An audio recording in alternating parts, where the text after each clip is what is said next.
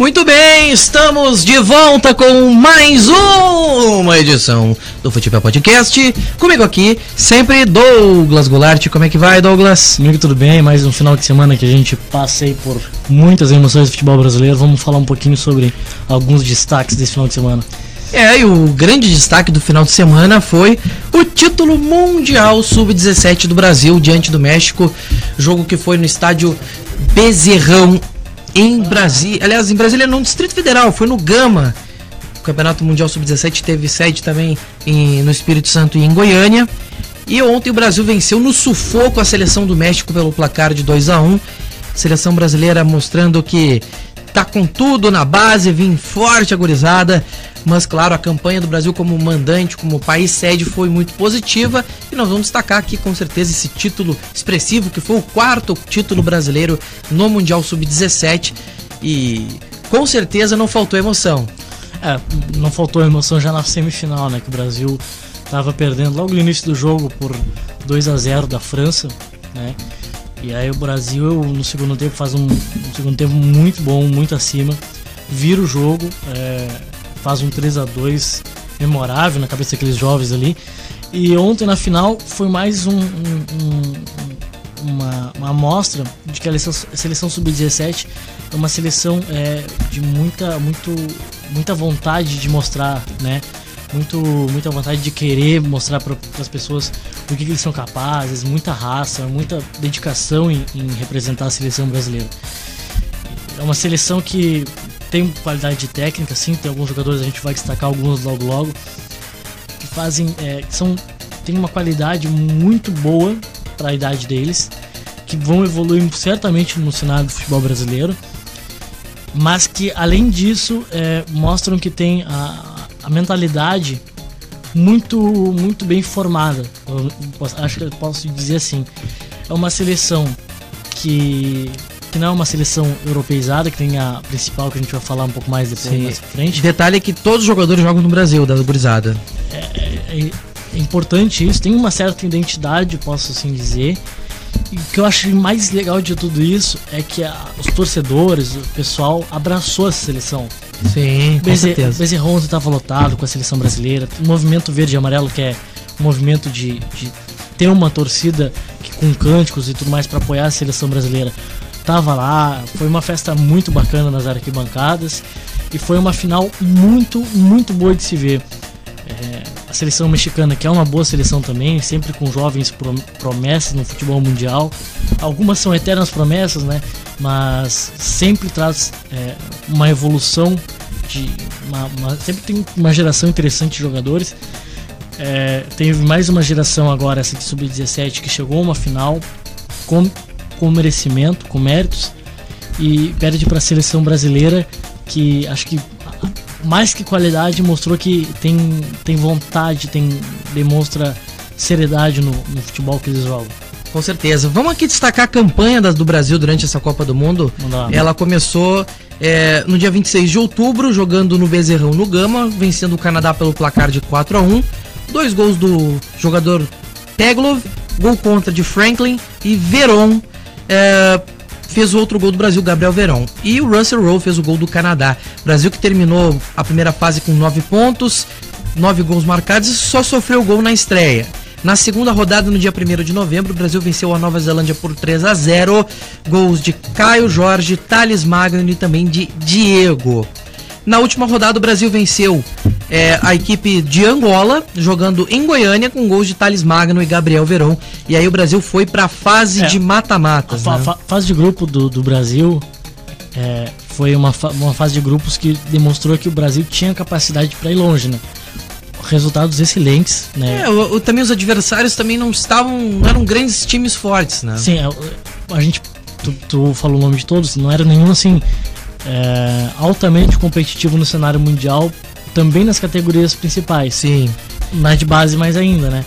Mas mesmo assim, é, querendo ou não, são jovens que frente a frente é, a tendência é ser um jogo muito equilibrado nas categorias. Dificilmente a gente vai ter uma, uma é, ocorre geralmente, mas é, competição mundial desse nível dificilmente vai ter uma que se sobressai demais, demais em relação às outras. E teve casos do Brasil golear, que é o caso da, da estreia contra o Canadá. Com certeza. E o Brasil, na fase de grupos, foi. É, foi não, não achei a palavra mas foi um, um, um, time que sobrou, né? É, talvez a exceção do jogo contra Angola, os outros jogos foram relativamente tranquilos. Angola é uma equipe que foi forte, até uh, dificultou um pouco a situação, mas uh, foi o outro classificado do grupo do Brasil e Aí, só que o bicho começou a pegar, foi no mata-mata mesmo. O Brasil teve dificuldades, jogos muito difíceis, começando do, nas oitavas de final contra o Chile, vitória por 3 a 2 jogo no Gama também, jogo no estádio Bezerrão. Gols aí, é, três gols do Caio Jorge. Aliás, dois, dois gols do Caio Jorge, perdão. Um gol do Diego e o Cruz do Chile fez dois gols. Então o Brasil passou com muita dificuldade. Nas quartas de final, jogo no dia 11 de novembro, o Brasil enfrentou a seleção italiana, venceu por 2 a 0 em Goiânia, gols de Patrick, de Peglo. Então jogos que foram apertados. Aí depois veio a semifinal, que foi o jogo mais emocionante dessa campanha. O Brasil teve é, uma grande resiliência contra a seleção da França, muito forte seleção da França, diga-se de passagem, com jogadores de muita qualidade. O Brasil saiu perdendo de 2 a 0 e buscou a virada no tempo normal. Os gols da França foram de Kalimundo e Mbuku. Todos os gols antes dos 15 minutos. Depois, Caio Jorge, Gabriel Veron e Lázaro fizeram os três gols da seleção brasileira no Bezerrão. Brasil que foi à final contra o México, que eliminou a Holanda, que havia sido campeã europeia. E o Brasil venceu de virada. Gonzalez fez o gol do México. Caio Jorge e Lázaro marcaram os gols do Brasil na final. Então, uma, uma grande participação da seleção brasileira. E os premiados nessa competição. Vamos lá. O Gabriel Verão foi o craque do campeonato. Hum, acho que é indiscutível, né, Douglas? Merecido. É um, é um jogador que que certamente vai ser preterido por equipes europeias logo logo, porque é um jogador de muita qualidade, para mim, indiscutivelmente melhor da campanha do Brasil. É, ele é completo, ele, ele é um jogador de meia que sabe fazer a função, né? Ele foi o camisa 7 do Brasil e certamente eu acho que vai ser preterido por muitos clubes do Brasil, mas principalmente da Europa. Não digo hoje, não, até nem tem idade para jogar hoje, né? Mas acho que ele vai jogar. Acho que não, não vai demorar muito pra gente já ver ele desfilando nos gramados europeus. É, o Palmeiras daqui a pouco vai acabar jogando, botando ele para jogar também. É, é, teve uma, uma brincadeira no, no Twitter, né? Que o, o, o Verón ele foi o melhor jogador dessa competição pro Palmeiras vender ele pro Basel e com dinheiro comprar o destaque do Goiás da temporada. É possível que isso aconteça é, também. Porque o, o Palmeiras tem costume de contratar só no mercado local. E aí do, do que tem de base vende para fora, larga por merrecas, vamos assim dizer. Mas acho que esse não é um caso. O, o Verão é um jogador de muita qualidade, acho que vai agregar até no elenco atual do Palmeiras. E o Mano Menezes é um cara que gosta de usar a base, Sim. então acredito que ano que vem a gente pode é, esperar é, um Palmeiras tendo um pouquinho mais de aproveitamento a gente, A gente pode dizer que o Mano Menezes é um, é um treinador que é ativo nas categorias de base. Ele foi tre treinador em categoria de base na dupla Grenal, então tem essa experiência, é o cara que com certeza vai conseguir ter esse trânsito mais facilitado. O, o, bola de prata da competição foi o francês Adil Uchish, jogador francês, e o mexicano Eugenio Pisuto foi o bola de bronze, os três melhores jogadores do Mundial Sub-17. Entre os artilheiros, o, o artilheiro foi o holandês Sontier Hansen, seis gols e três assistências. O Nathanael Embuku foi o terceiro jogador, aliás, o segundo principal goleador da competição, cinco gols, uma assistência, e o Caio Jorge, brasileiro, foi o bola de bronze, aliás, a chuteira de bronze nessa competição. E a luva de ouro foi para o brasileiro Matheus Donelli, goleiro da seleção brasileira, e o prêmio Fair Play foi para o Equador. E vamos, claro, destacar quem são os meninos que foram campeões mundiais, começando pelos três goleiros. Todos eles jogam no Brasil, vale destacar algo que talvez não seja tão acostumado, o pessoal não esteja mais acostumado a ver, né? Uma seleção brasileira sem destaques uh, que jogam na Europa. Matheus Donelli, goleiro do Corinthians, foi o goleiro titular dessa campanha. Marcelo, goleiro do Fluminense. E Christian, goleiro do Atlético Mineiro. Defensores, vamos falar sem ser lateral e zagueiro, vamos aqui direto ao ponto. Gabriel Noga, zagueiro do Flamengo. Uh, Luan Patrick, do Atlético Paranaense. Patrick do São Paulo, Renan do Palmeiras, Henry do Palmeiras, Gustavo Garcia do Palmeiras e o lateral direito Ian Couto do Coritiba, que eu destaco aqui como um dos principais jogadores da defesa da seleção brasileira neste mundial, um jogador muito participativo na construção de jogo e um cara que tem um potencial muito grande. Eu espero muito que o Coxa olhe com carinho para esse menino que tem talento de sobra. No meio-campo, Daniel Cabral do Flamengo, Diego Rosa do Grêmio. Olho nesse garoto que a fábrica de volantes do Grêmio ela é muito boa. E daqui a pouco o Diego Rosa também pode ser um garoto que possa vir a agregar num futuro não tão próximo, mas num futuro daqui a um num médio prazo de repente. Matheus Araújo, meia do Corinthians, Pedro Lucas do Grêmio, Sandri do Santos, Thales Costa do São Paulo. Aí a turma do ataque é uma turma que eu diria que tem qualidade, bastante qualidade, diria. E é uma turma que muita gente vai olhar com cuidado e com carinho. Gabriel Veron do Palmeiras, João Peglov do Internacional, Caio Jorge do Santos, Lázaro do Flamengo e Thales Magno do Vasco da Gama. É, aqui o Caio Jorge e o Thales Magno já jogaram no profissional, então são jogadores que já têm uma certa experiência já em um nível mais acima. Com certeza vão é, alçar muitos voos ainda com essa carreira. E o técnico, o comandante dessa equipe, o Guilherme Daladeia, um cara que fez um tem feito um trabalho muito legal nessa Copa do Mundo. Então a seleção brasileira com muitos destaques jovens que jogam no Brasil. Esse é o principal destaque que a gente pode apontar, né? A base brasileira trabalhando bastante, o que a gente espera é que essa turma seja lapidada com todo carinho, todo cuidado na transição profissional, porque vai ser dureza, porque o futebol brasileiro o, futebol brasileiro está precisando de uma formação de jogadores mais qualificada. Imagina se. Acho que é um ponto interessante de falar. Imagina se o, o Renier, que é camisa. Ele seria o 10 da seleção. Seria, ele era para ser o 10 da seleção, acabou ficando pro Pegloff, que é do Internacional, porque ele não foi, foi cortado pelo Flamengo. Imagina se ele tivesse, porque é um jogador de muita qualidade, era para ser o 10 dessa seleção. Acho que ia ser melhor ainda essa, esse quarteto ofensivo, né? Bom, é, meus destaques é o, o, o Veron, que eu já falei aqui. O Thales Magno, que a gente está acostumado no até a ver no Vasco, que tem jogado recorrentemente até como titular. E o Lázaro, eu gostei muito dele. Logo depois do jogo contra a França, que ele foi decisivo. Na fala dele, foi muito feliz, cara. É, ele mostrou ser um jogador maduro, um jogador. É, não vou dizer pronto, mas pelo menos mentalmente completamente acima da média. É, ele fala que no intervalo ele falava para os companheiros dele, estava perdendo de 2 a 0. Ele reserva, não podia fazer nada, né? Ele falava para os companheiros dele: "Não, vamos ficar tranquilo, vamos jogar com calma, a gente vai virar". E ele faz o gol da virada e ontem ele também já os acréscimos do jogo faz o gol da virada. É, acho que é um jogador que uh, é do Flamengo, pertence ao Flamengo, é da base do Flamengo. Isso mais um jogador muito bom dessa base do Flamengo que a gente tem visto é, nessa última geração, desde o Paquetá, Vinícius Júnior, agora o Léo Duarte, que foi até para a Europa recentemente, o Tuller, zagueiro que até teve presente ontem no jogo entre Flamengo e Grêmio. Uh, e vai até o Vinícius Júnior e agora Renier, essa, essa, geração mais, mais nova, né?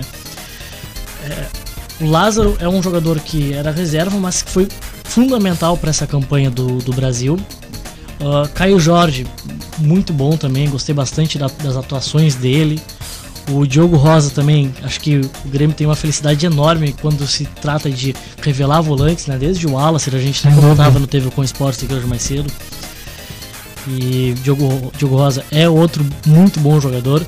E eu não tenho a menor dúvida que esses jogadores, se eles continuarem tendo um trabalho que estão tendo, se forem acompanhados até, até a seleção principal, eles vão dar muitos frutos para os seus clubes. Porque eu acho que hoje o maior patrimônio de um clube de futebol é a base, porque é ali que ele tem a nova geração, é ali que ele vai estar tá anos vivendo no mercado uma... e até jogando bola. Né? Olhando aqui as, a, a, os elencos das seleções, uma coisa que me chamou a atenção, pelo menos na seleção do Equador, foi que o Independiente Del Valle que foi atualmente o novo campeão da Copa Sul-Americana, tem uma grande quantidade de jogadores na seleção do Equador. É um destaque que eu queria fazer. É, que tem... É uma equipe que está surgindo com força no cenário sul-americano, mas não é por acaso. A gente até comentou, logo que ele eliminou o Corinthians, né? A gente fez um podcast que a gente comentou que o trabalho de as categorias de base, independente do Vale, é muito promissor e é, é exemplo para todos os times da América Latina, principalmente, né? Porque é um time que se fundamenta na base, usa muito o mercado local, principalmente nas categorias de base, e não é à toa que é o atual campeão da, da, da Sul-Americana, né? E eu tô dando uma olhada aqui no, nos, nas, nos elencos para tentar encontrar algum nome diferente, algum nome que me chame a atenção, mas o futebol francês em, em especial é um me chama a atenção assim muito pela pela trajetória recente do país. Por exemplo, aqui o jogador o Adil Uchiche, jogador que foi bola de prata da competição, jogador do Paris Saint-Germain. Daqui a pouco pode pintar aí na equipe do Paris Saint-Germain. Então, são jogadores que volta e meia podem ter seu, seu espaço no futuro próximo. Uh, o Juan Cruz, jogador do Colo-Colo, que foi um dos destaques do Chile nessa competição, foi fez gols contra o Brasil. Então, temos aí muito potencial pela frente, o Campeonato Mundial com vários jogadores uh, com seus talentos e, e ter sido trazido ao Brasil essa competição foi muito legal. Era para ter acontecido no Peru, se não me falha a memória, esse Isso, mundial. Um... Questões internas do Peru Isso. impediram a competição. Aliás, até na transmissão do, do canal, da emissora que, que transmitiu o jogo, é, trouxeram a, a, na, na gabine de transmissão o presidente da Comebol e o presidente da CBF para falar o que, que aconteceu. Bem lembrado. Rapidamente eles falaram que assim no Peru e tudo mais. E por problemas internos lá no Peru acabou vindo para o Brasil graças ao Rogério Cabluco, que fez uma ligação pro presidente da, da Comebol e disse, não, vamos fazer aqui e tudo mais. É muito importante vir para o Brasil essa, essa, essa, esse título, porque traz a seguinte mensagem: a gente tem uma boa base, a gente tem jogadores de qualidade, jogadores que são campeões do mundo sub-17. Não é. Eles não ganharam o Citadino, não foi um time à toa, não, foi a seleção brasileira. A gente tem uma nova geração para 2000 e já tô colocando aqui até alguns jogadores, pode chegar no 2022. Os jogadores mais avançados pode acabar fazendo parte do elenco, mas estou falando para 2026. A gente tem jogadores que vão agregar para a seleção brasileira, porque cara, isso vai estar tá a noite de ontem vai estar tá na memória de certamente todos aquele grupo. Ah, com certeza. Isso vai ser levado para a evolução desses meninos. Imagina para um jovem de 17 anos poder dizer eu sou campeão do mundo, cara. Isso é... Poucos tiveram essa oportunidade. Muito poucos. Muito poucos. E, e geralmente é o tipo de, de competição que referenda a qualidade desses, desses jovens talentos, sem a menor dúvida. E eu queria também, estava apontando alguns destaques. É, por exemplo, a seleção holandesa tem muitos caras do Ajax. Daqui a pouco essa turma aí tá pintando numa Liga dos Campeões, tá jogando bola. Também na Holanda um jogador defensor que me chama a atenção, porque eu acompanho de perto, que é o Kiana Hoover, jogador do, do Liverpool, que chegou há pouco tempo, mas que já foi taxado como um grande talento, ele era jogador do Ajax. Então é um jogador que volta e meia. aliás, que daqui a pouco vai aparecer de forma muito grande no cenário europeu. Essa geração de base do, do Ajax é muito é. promissora, né? Futebol mexicano também trazendo bons jogadores. Então é, é, é bom da gente ver jogadores de países diversos. E o Mundial Sub-17 é isso aí. A gente vê a qualidade da Holanda voltando a ser forte no, na, nas categorias de base, não só uh, revelando jogadores, mas tendo um trabalho bom, ganhando o título europeu. Então o campeonato é um indicativo do que a gente pode esperar.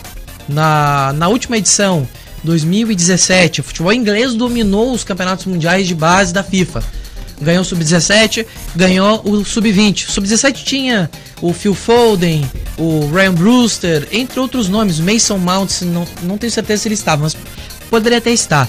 Mas são jogadores que hoje estão em seus times uh, principais. Por exemplo, Phil Foden volta e meia joga no Manchester City. É. O Brewster joga um pouco menos, mas muitas vezes ele é relacionado para jogos do Liverpool como time profissional. O Mason Mount agora no Chelsea. O cara é titular do Chelsea. Titular absoluto. E o sub-20 da Inglaterra também, outros talentos. Então é, é plenamente destacável a qualidade do, desses torneios, que é uma forma de promover o talento. E, daqui a, e claro, é, é, tudo existe uma questão de cultura e de cuidado. A gente tem que ter todo cuidado. Tudo bem que esses meninos foram campeões, eles fizeram com tantos méritos. E a gente até já chegou a discutir aqui no próprio podcast, né, a questão da, da importância das competições de base, né? Exatamente. A gente teve um podcast só para falar disso. É, não querendo atropelar a pauta, mas a gente sabe Vai que o tempo é meio curto. Agora acho que é a hora da gente entrar na outra seleção brasileira de futebol. A principal? A principal. a polêmica chega, né? É, a polêmica. Uma hora a gente tem que falar, né? É, eu, eu vou falar do meu depoimento como acompanhante de futebol. Meu desgosto por esses amistosos que o Brasil tem feito é, é gigante. E olha só a, a, a, a retórica da situação. A gente tem uma seleção brasileira com pelo menos 90% do elenco jogando na Europa, se não todo, não, não vi toda a convocação. É a grande maioria. Grande maioria. Uma Argentina reformulada, Argentina com, passando por uma série de, de com um técnico que era interino, que era interino até pouco tempo, que foi assumiu recentemente, uma Argentina que tem passado por muita muita eh, eh, reformulação interna desde a Federação de Futebol do, do país, a AFA, é, sendo jogado na Arábia Saudita. Sim. Olha a perca da identidade que tá tendo, cara. Isso era sendo jogado no Brasil, na Argentina. Eu até não digo, ah, não pode ser jogado em outro país. Pode, quando vê, pode jogar no Uruguai, Paraguai, Peru, Chile, enfim. Mas seja aqui, aqui. Eu sei que a culpa é isso, não, não passa pela comissão técnica, não passa pelos jogadores, e sim, única e exclusivamente a CBF, pela, pela já... CBF como O problema é que isso antes de 2022 não tem como mudar, porque já, é um, já existe um contrato com a, a organizadora da, da, dos amistosos que vai até 2022. Então esse contrato não tem como ele ser quebrado. Senão é uma multa absurda para o Brasil pagar. Então, daqui a pouco, o ciclo de 2026 tem que ser considerado, sim, um maior cuidado, pelo menos na escolha dos lugares em que a seleção joga. Seria bom de ver a seleção jogar mais em casa. A gente não vê a Inglaterra jogando fora da Inglaterra sem ser visitante. A gente, olha, a Argentina às vezes também joga fora da Argentina em amistosos, isso é um fato. Mas vamos lá, Portugal, Alemanha. a gente teve um caso da, da Argentina jogando, eu não lembro do país, mas acho que era Emirados Árabes, que tinha que era que, que tava tendo um problema político, aí o pessoal queria o Messi, não lembro. Mas é, sim, a Argentina tem jogado bastante fora também, uma situação até um pouco parecida com é, o Brasil. É questão contratual provavelmente do A, é. também com a AFA. Mas é, para mim, assim, começa por aí. Esse para mim é o primeiro passo, é fazer o Brasil jogar mais perto da seleção, do, do público brasileiro. A questão interna da CBF ela é difícil de ser alterada, porque tem uma questão política, é uma questão muito mais profunda, difícil de ser alterada, que vai é, desmembrando até as federações estaduais, e até os clubes. É difícil a gente ter um parâmetro claro, mas dentro das, da, da, da, realidade do que a CBF pode fazer, pô, pelo menos trazer os jogos pro, pro futebol brasileiro, pros estádios brasileiros. O Brasil tem bons estádios. Trazer pra, fazer. próximo da gente, né? Uh, não tem bons estádios, tem ótimos. Recentemente exatamente. foi formado praticamente todos. E né? o técnico Tite, para mim ele é refratário dessa situação.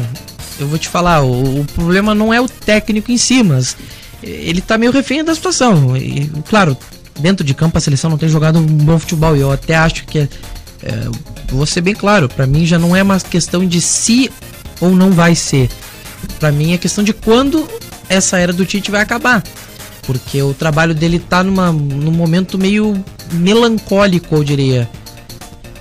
O Brasil não, não vem jogando, vamos assim, o Tite mudou um pouco sua forma de jogar de 2018 para cá, do começo de 2018 para cá.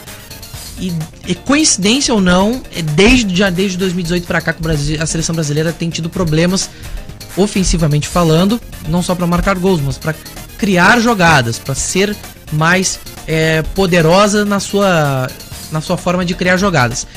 E para mim passa sim pela forma que o Tite optou por montar e criar essa equipe.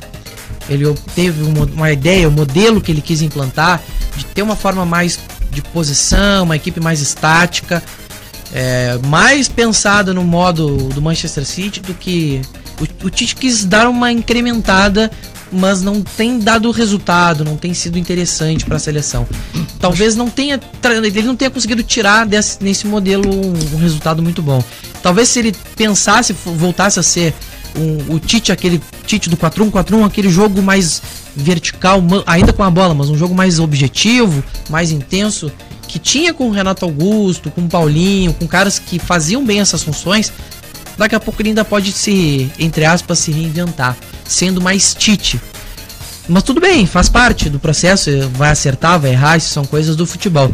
Mas nesse processo ele se desgastou muito, eu acredito que é uma questão de tempo para a CBF modificar esse quesito de técnico. Para a gente ter noção do tamanho desgaste do Tite à frente da seleção brasileira, eu lembro que alguns duas convocações antes da, da Copa do Mundo 2018, a nossa única incógnita era dá para jogar o Neymar e o Coutinho junto? Com relação à é. seleção inteira, a nossa única incógnita era essa. Dá para jogar os dois juntos? Hoje, a nossa incógnita é, é, permeia toda a seleção brasileira. Sem dúvidas. Tite tá, tá, ainda consegue tirar frutos dessa seleção. É, Neymar dá para ser capitão, porque o Tite chegou a usar ele como capitão algumas vezes. Aliás, Neymar é jogador da seleção, afinal não, porque quando ele joga parece que não joga.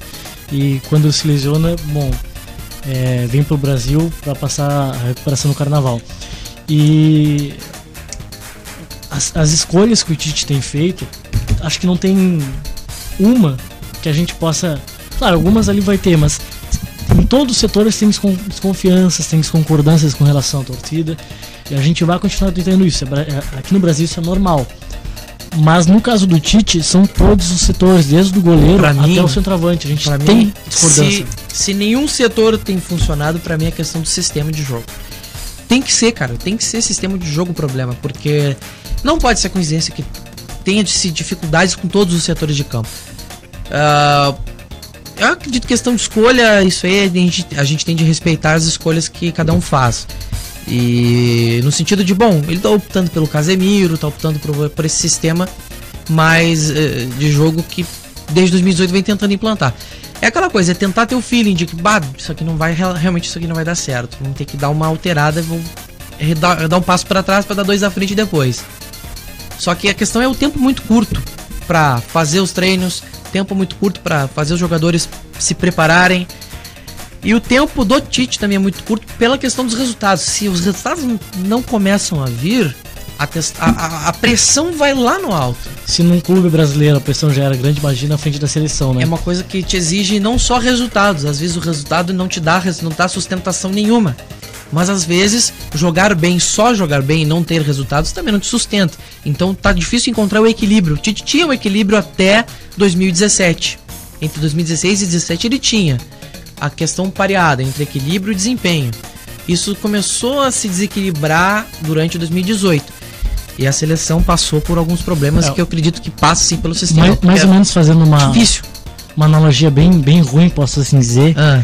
O Tite passou de Thiago Nunes, um jogador que sabe aproveitar o elenco, que faz o time jogar bem e ter resultado, passou mais ou menos por Fernando Diniz, que, que tem um, um jogo bom, mas que não tem tanto resultado. E agora tá mais ou menos no Filipão, que não tem nenhum dos dois. É.